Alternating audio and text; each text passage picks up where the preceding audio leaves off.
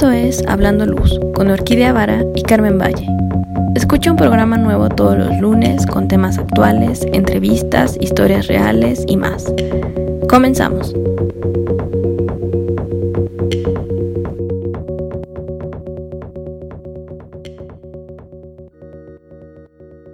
Hola Carmen, buenos días, ¿cómo estás? ¿Cómo está todo? Hola Orquídea, muy bien, todo muy bien por aquí, viajando mucho y acercando proyectos para, para el bien común de la sociedad. ¿Tú cómo estás? Oye, pues súper, ¿eh? Yo creo que en unos programitas vamos a tener que hablar de algunos de esos, de esos proyectos que estás teniendo. Sí, esperemos que sí, ya les contaré más adelante. Todavía son cosas que se cocinan, que van ahí avanzando, entre que van y vienen esperemos que pronto, pronto se den esos proyectos. Por el momento, este, es mucha gestión, es mucho de estar insistiendo y sobre todo a las personas tratando de darles a entender por qué es importante la iluminación. Bueno, ¿qué te digo? La vida de un iluminador. Yo estoy así, yo estoy como repartiendo, bueno, spreading the word of light con todo el mundo. Yo creo que ya me alucinan algunas personas. ¿Qué se le va a hacer? sigamos adelante, eso es todo. sí es, pero el día, el tema de hoy la verdad está súper padre. Bueno, a mí me emociona porque son los festivales de luz y me fascinan esos, me fascina ir la gente, bueno, no me encanta ir, este, estar como tan lleno, en lugares tan llenos de gente, pero sí me encanta ver todo el light art y todo lo que, lo que sucede. Y sé, porque me lo acabas de decir, obvio, que tú has trabajado en, en algunos, eh, ayudado a instalar y cosas por el estilo, que ahorita nos tienes que contar bien. Pero ¿qué te parece si empezamos hablando primero de los festivales que hemos ido, o bueno, los más interesantes en los que hemos estado visitando nada más, y luego nos cuentas tu experiencia instalando y terminamos hablando de algunos que tal vez no este año, pero en años siguientes nuestros escuchas podrán ir. Digo, para que vayan planeando viajes. Sí, la verdad es que este año se, seguramente todos se cerraron por los temas del, del COVID, eso es a nivel mundial. Es una pena porque son festivales que ya se realizan con tradición cada año, con distintos orígenes. Ya lo leíamos, por ejemplo, lo de que este de, de Francia, Muchos otros tienen orígenes más sociales, otros tienen un origen más de artístico. Se han, se han ido creando en diferentes partes del mundo, de acuerdo como a las capacidades también que da a nivel social. Y eso es muy padre porque al final suman una oportunidad para las personas como experiencia social y como experiencia de, de, conocimiento de otras cosas que al final muchas veces no las vemos, no, no las alcanzamos a percibir, pero que todos tienen una intención muy importante dependiendo en el país en donde se originaron. Cuéntanos un poquito, me contabas que estuviste directamente en viviendo este de Francia, el Festival de Luces que tiene un origen muy bonito, ¿no? Uy, sí, me encantó, me encantó. O sea, fui hace años. Sí. Eh, se llama La Fête de Lumière, está en Lyon es fantástico, ¿no? O sea, primero llegas y si no tienes una idea del origen ni nada, no importa porque de todas formas te diviertes. Lo que sí es que si van a ir, por favor, ubiquen, hagan un booking de su estancia desde mucho antes, porque a mí se me ocurrió ah, de último minuto. Fui con un amigo y él lo tienes buscando hoteles y todo, porque todo está llenísimo. Entonces, si van a ir, eh, pues pruébenlo, ¿no? Bueno, aparte en su lugar. lo pueden planear desde ahorita para el año siguiente. Sí, seguro llega muchísima gente. Sí, entonces está padre porque es una es, es tiene un origen religioso que luego fue modificándose. Entonces, eh, tiene que ver con, o sea, si te metes a la página, dice que tiene que ver con la iglesia de la Virgen que está construida a Fubia en 1168. Eh, sobre religión, católicos, protestantes, pero el primero fue el 8 de septiembre de 1852 y ya luego se, se fue moviendo al 8 de diciembre.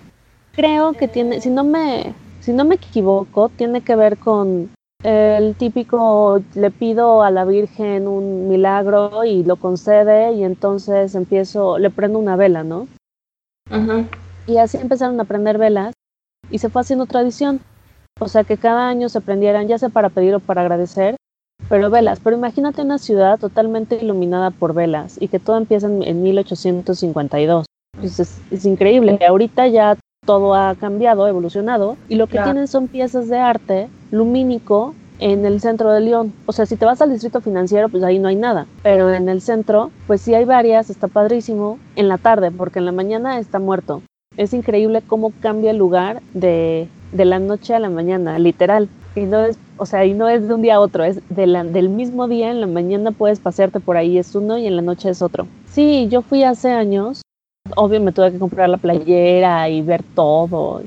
Y aparte de que se come muy rico en León, es muy interesante el, las diferentes obras y los recorridos, porque lo, lo padre de los festivales es que no solamente están ahí, sino que tienes recorridos y que hay gente, como tú lo dijiste, una experiencia social, eh, también le puedo agregar una experiencia cultural, porque conoces gente de todos lados. O si no conoces, porque pues, vas con tu grupo de amigos, pues te das cuenta que hay gente de todos lados y, y son cosas impresionantes, porque la luz siempre va a ser impresionante porque no es algo tangible y que podamos eh, tocar y hacer nosotros, ¿no? No es como que, ay, sí, yo lo hago. Pues no, vas a ir y ves una proyección, un video mapping de cómo parece que un edificio se está destruyendo o cómo te cuentan una historia o algo así y todo es todo alrededor. Y obviamente es mucho más impresionante que o sea y verlo en persona es increíble. Y no es algo que tú puedas hacer. Es más se te olvida la pregunta de yo podría hacerlo simplemente lo disfrutas. Y si está llenísimo de gente y pues, sí se recomienda hacer el booking antes no Sí, claro. Y otro, este, este es uno como, diría que uno de los primeros en cuestión de tiempo, pero en realidad hay desde septiembre y digamos que en cuanto se empieza, en cuanto empieza a oscurecerse el mundo, o al menos la parte este, de este hemisferio norte, empiezan los festivales. Y eso está padrísimo. Y uno es, y este, el de Lyon, es uno de los más, más grandes, con más historia y más interesantes. Pero aquí en México también tenemos uno. Y no inició hace no tiene tanto tiempo, pero la verdad cuando lo pusieron, creo que empezó en el 15. Ajá. Sí, ¿no? Un poquito antes, tal vez 2000, 2013 ya había, ¿eh? 2013 ya había. 2013, wow. Porque yo me acuerdo que en el 17, o sea, yo, yo era feliz yendo cada año, pero en el 17 pues, no hubo por, o fue muy chiquito, por lo del temblor. Creo que fue chiquito. Y en el 18 ya, ya no, ya no lo vi aquí en la Ciudad de México. Sí, me parece que ahí cambiaron la sede. No, no recuerdo perfectamente bien, pero sí lo han cambiado de sede. También ha aparecido en Villahermosa, Tabasco, el festival que se llama Filux, de un festival internacional de luz en México. Para los que lo hayan visitado es bastante interesante. Eh, como comentaba Orquídea, la mayoría de estos festivales se van realizando ya en épocas donde tenemos el cambio de, de horario y entonces las noches son más largas. Por eso es que los van programando en esta época. Es una época en donde tenemos más tiempo de disfrutar estos eventos, porque obviamente disfrutamos más la luz en la noche. Y sí, efectivamente, Filux, eh, hasta donde yo tengo eh, recuerdo, si fue el primero en 2012 o 2013. Estuve participando para Filux 2013 para una pieza que se realizó, que realizamos ahí en Artec 3, que se llamaba Portal de Luz. Em, esta pieza estaba integrada en una explanada y precisamente este, este tipo de piezas son su intención principal es fomentar la integración social, ¿no? Entonces, la mayoría de estos festivales se realizan en áreas, eh, en espacios públicos donde se reúne la, la gente. Pueden ser calles, pueden ser plazas, pueden ser inclusive algunos em, edificios históricos que ya están abandonados que se vuelven a, reaperturar con una pieza artística colocada al interior del, lugar. Entonces es bien interesante porque además de que es una cuestión social, el, el objetivo también es ir conociendo estos lugares que ya habían estado abandonados por mucho tiempo y en sentido arquitectónico pues los vuelves a integrar a través de la luz y a través de estos festivales. Felix está padre porque es un recorrido nocturno donde se disfrutan pues todas estas piezas lumínicas en donde se invitan eh, artísticas y además eh, a través de programaciones especiales se generan muchas eh, interacciones, muchas, mucha creatividad por parte de los artistas, ya sea creando un mapping, haciendo una pieza con una programación específica y es, es muy padre, ¿no? Porque el, crear esa integración junto con la, con la población que lo pueda disfrutar es una manera de fomentar una eh, integración social a través de la luz. Esto de integración social me encanta. ¿Sabes qué me, me llamó mucho la atención de algún festival al que fui? Ahí en el en Filux, en el centro histórico.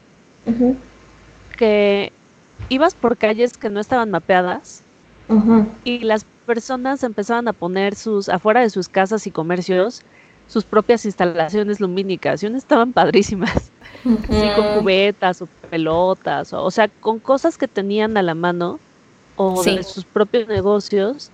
Eh, ellos decían, bueno, yo también quiero participar en esto. Y creo que un año lo, pusieron y al año siguiente ya lo mapearon, ¿no? Así de, puedes pasar por esta calle y encuentras. No sabemos cómo se llaman, pero, pero son cosas que hace la gente. Y entonces eso también está padre porque es un, un poquito más de lo que se puede ver como integración social. Así es. ¿no? O sea, el, el, el, hacer la luz, siento que la luz todavía lo tenemos como un tabú tremendo. En, de, donde todo el mundo cree que lo puede hacer y entonces dice, eh, más luces es mejor y entonces se va a Victoria, que es una calle aquí en el centro donde venden cosas eléctricas y de luz, y compra una lámpara y la pone y, dice, ya quedó perfecto y luego se pregunta por qué no, por qué no se ve tan bien el lugar y va a comprar otra que es ya más luz. Y a la vez tenemos esta parte que, que como que asusta a la gente, ¿no? O sea, que, que lo ves y dices, no, pues es que yo cómo voy a hacer eso. Entonces, el tener un festival que te acerque y te muestre efectos que se pueden hacer con la luz o cosas, piezas súper interesantes que de repente hay y que te pueden dejar grabado. Por ejemplo, yo de Filux sigo pensando en esos conejos. No sé si tú recuerdas a unos conejos que estaban en la plaza de Santo Domingo. No, no me acuerdo. ¿No? Bueno, eso ha sido como mi instalación favorita porque pues, veías a la gente caminar por ahí tomándose fotos y eran unos conejos inflables iluminados por dentro y estaban padrísimos. Entonces, por un lado, dejas que todo el mundo participa de la luz y de la belleza y de, la cosa tan, tan increíble que es, lo sacas a la calle, o sea, no tienes que entrar a un museo, aunque sí puedes entrar al museo, porque hay museos que, que tienen esto, pero básicamente es padrísimo porque lo sacas a la calle, o sea, no, no necesitas un espacio confinado. Ya cuando hay piezas que sí, hay, sí existen en espacios confinados, y esas están padres, pero pues nada más puedes estar ahí, no sé, el tiempo que te dejen, porque dicen ya, siguiente grupo, siguiente grupo. Sí, la ventaja de que sea...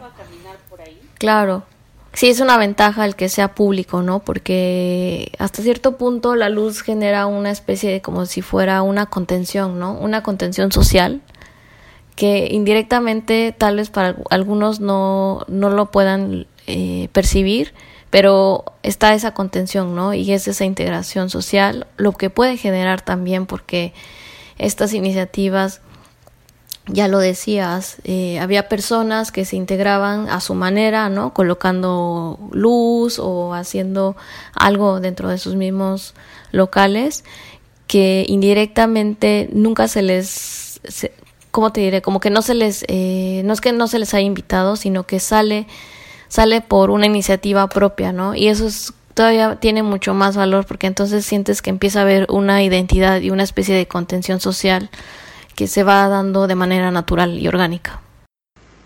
Sí, claro. Yo recuerdo el último que fui que vendían unos globos transparentes que tenían ah, sí los vi. LEDs. Sí, sí, de repente ya los vendían por toda la ciudad, pero lo padre de estos que estaban cuando estaban en el Filux es que, o sea, uno tú quieres uno, ¿no? Lo ves y dices, "Yo lo quiero." Obvio no lo compré porque era carísimo y dije, pues, ¿para qué? Sí. Pero lo padre es que se vuelven involuntariamente otra instalación en movimiento porque es la gente eh, la que como que la gente misma se vuelve instalación por todo el por todo el lugar. Entonces si de repente te perdías o no sabías dónde estaba la siguiente veías uno de estos globitos y lo seguías porque sabías que era gente que venía al festival.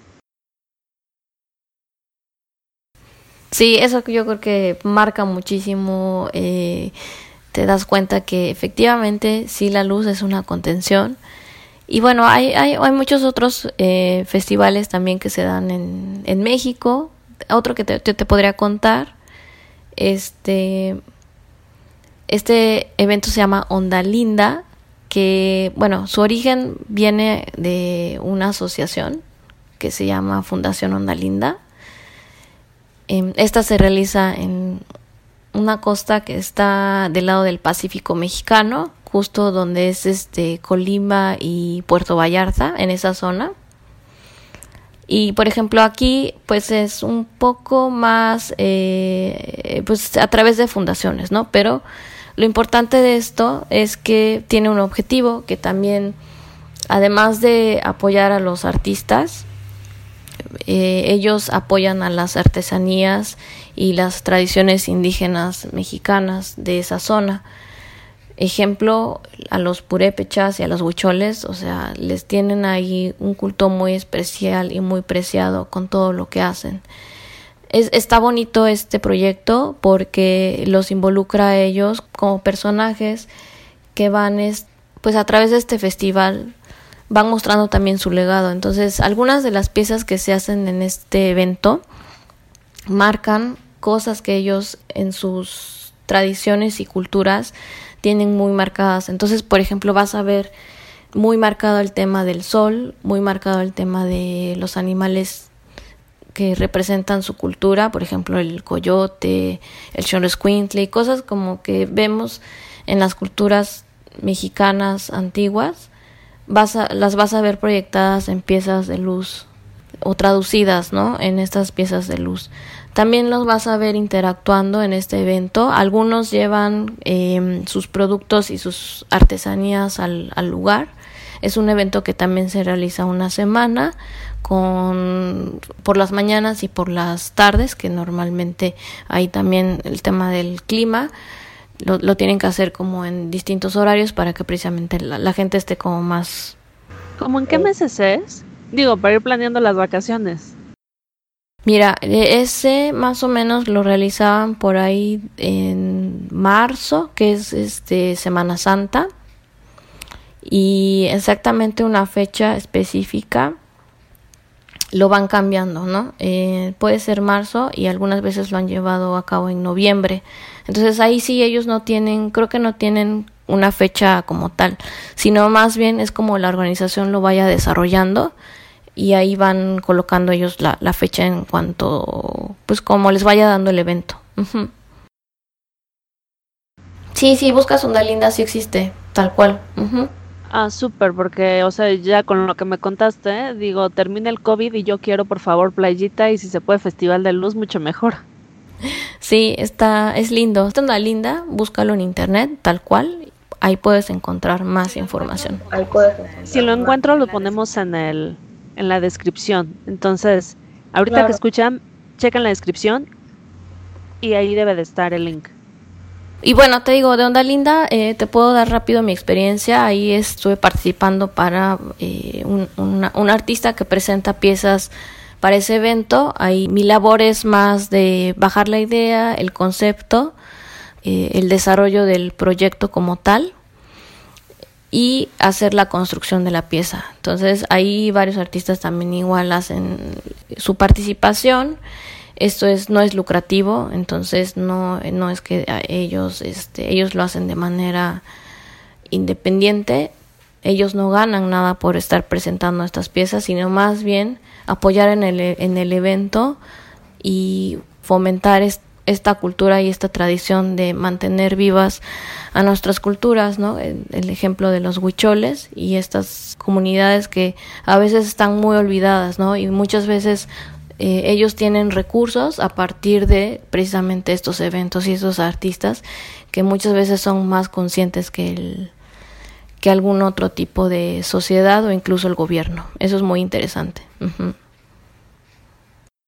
Sí, creo que la sociedad privada ha logrado bastantes cosas en cuestión de, de pues, recuperar tradiciones y digamos que si a alguien le, se le ocurre que le gusta algo y lo puede recuperar, ha movido más que como tú dices el gobierno. Sí, ¿no? Y lo veíamos Ajá, y también lo veíamos con lo de James Turrell, ¿no? Comentábamos en este en ese programa que a partir de prácticamente una iniciativa privada, ¿no? Está saliendo adelante el proyecto. Sí, así de gracias, Kanye.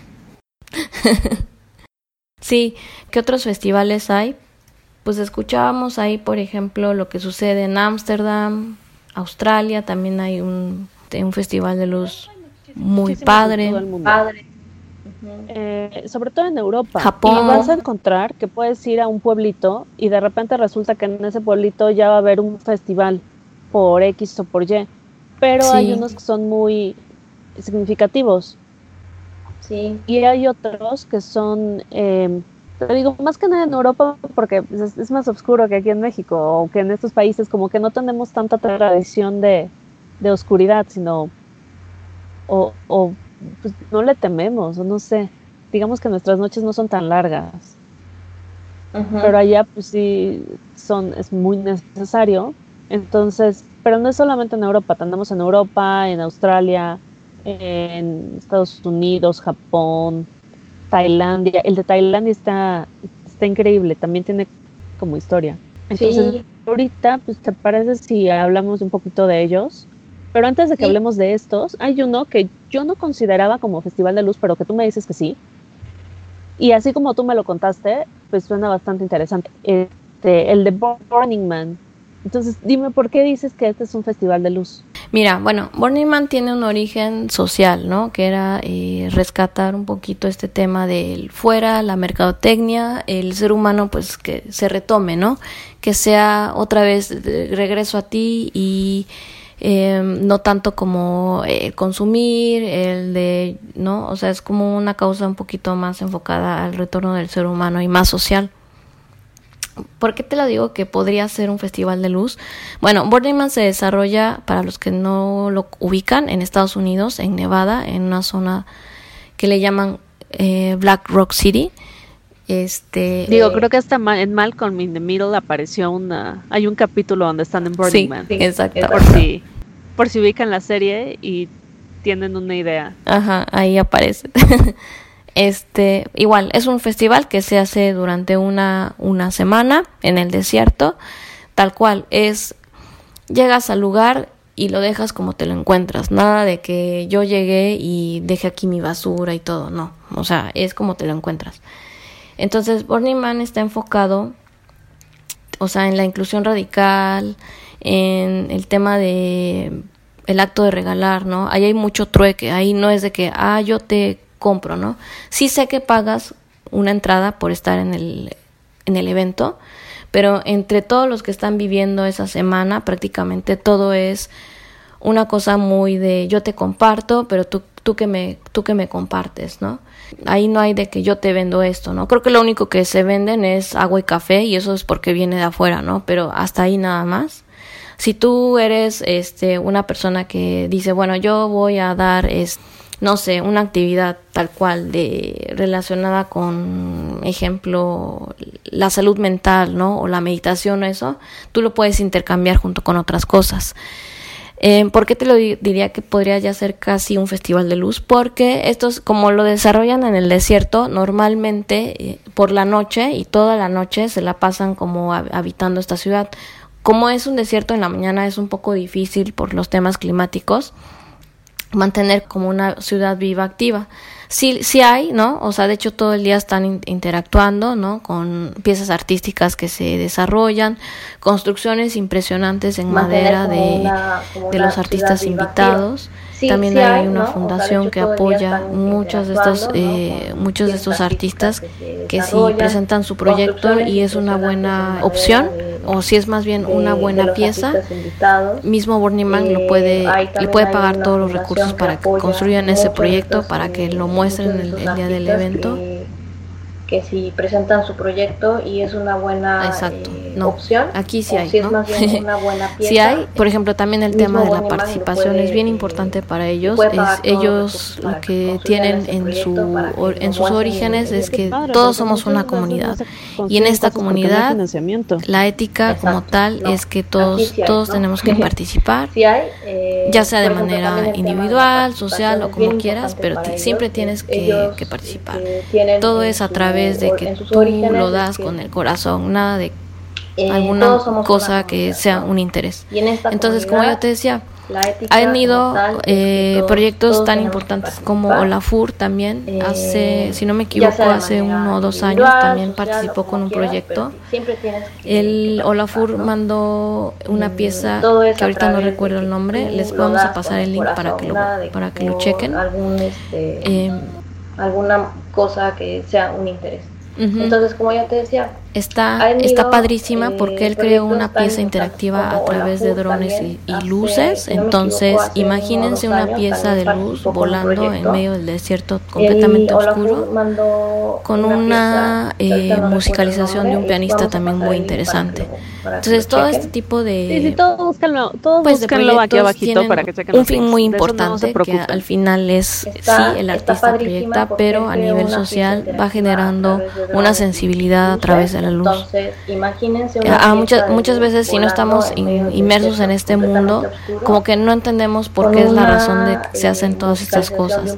entonces realmente hay Pues que estar un este poquito tipo de- empapados para entender la sensibilidad de- proyectos que también puede provocar la luz y, y también la, la capacidad que puede haber con este tipo de proyectos, a ejemplo, eh, Onda Linda, a que de la independientemente de que es un proyecto artístico que viene de artistas, que viene de fundaciones, este permite que otras personas o eh, el ejemplo de las tradiciones marcadas aquí en México eh, como los huicholes pueden seguir subsistiendo, ¿no? Que no se pierdan. Entonces hay dos eh, razones por las cuales también la luz da contención hasta cierto punto a, a estos proyectos este de y no proyectos, solo contención sino apoyo que muchas veces no viene de, de otras fundaciones y de, y de otros medios sino que que va más allá de fines lucrativos, de, de fines económicos, ¿no? Entonces creo que eso es lo que habría que resaltar con estos festivales. De esos festivales también lo que hacemos es recuperar, ¿no? El, la confianza del artista. Esto que estás diciendo me gusta, o sea, esto de fundaciones y todo eso, y, ver que no es un espectáculo, pero si quieres tener espectáculo, pues, no puedes decir, cuéntame. O bueno, ¿dónde van a ser tus próximas vacaciones para el siguiente festival?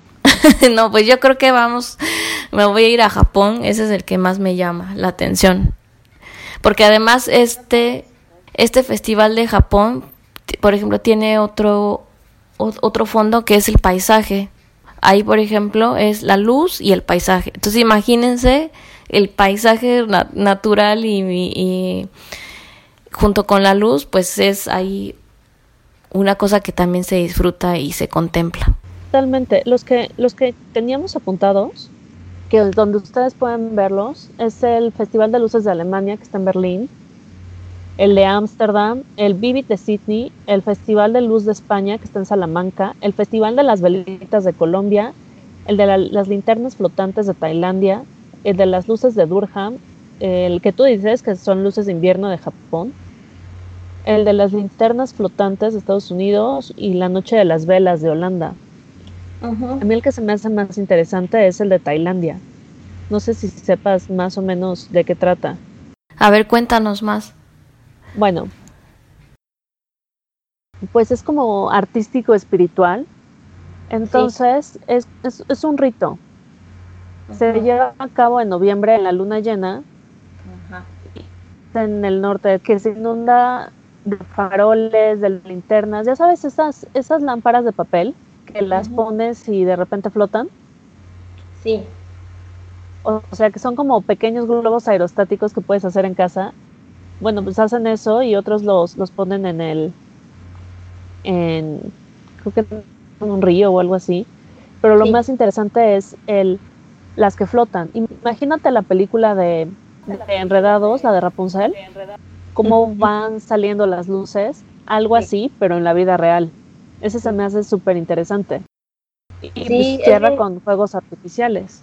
Sí, y es como interesante de, dónde van surgiendo cada uno de estos festivales que muchas veces tienen que ver con alguna tradición o con una cultura que ya tienen muy marcada. En otros veíamos que era una cuestión religiosa, otros son más de tema artístico y tecnológico, otros van de acuerdo a una causa social más marcada. Y entonces te das cuenta que al final la luz eh, genera contención para el ser humano, ¿no? O sea, genera algo que a partir de ahí no solo es como un elemento aislado, sino que realmente hace o permite que las cosas sucedan. Claro, y que como la luz nos une y todos estamos siempre maravillados por la luz, o sea, puede ser con velas o puede ser este video mapping increíble donde veas que un edificio se, se viene abajo o que pasa un dragón y hasta te agachas para que no te haga nada, aunque sabes que o sea, conscientemente sabes que no hay dragón, pero como seas quien seas, la luz nos va a seguir sorprendiendo y nos va a seguir uniendo en estas experiencias multiculturales. Gracias. Pero bueno, ya dicho esto, todo esto, eh, bueno, no todo, pero al menos los links de los lugares que mencionamos, los van a tener, los van a poder ver en, el, en la descripción del programa pero por hoy ya nos tenemos que despedir porque si no, bueno, esto se alarga a tres horas y creo que nadie tiene las ganas de estarnos escuchando por tres horas hablar de luz.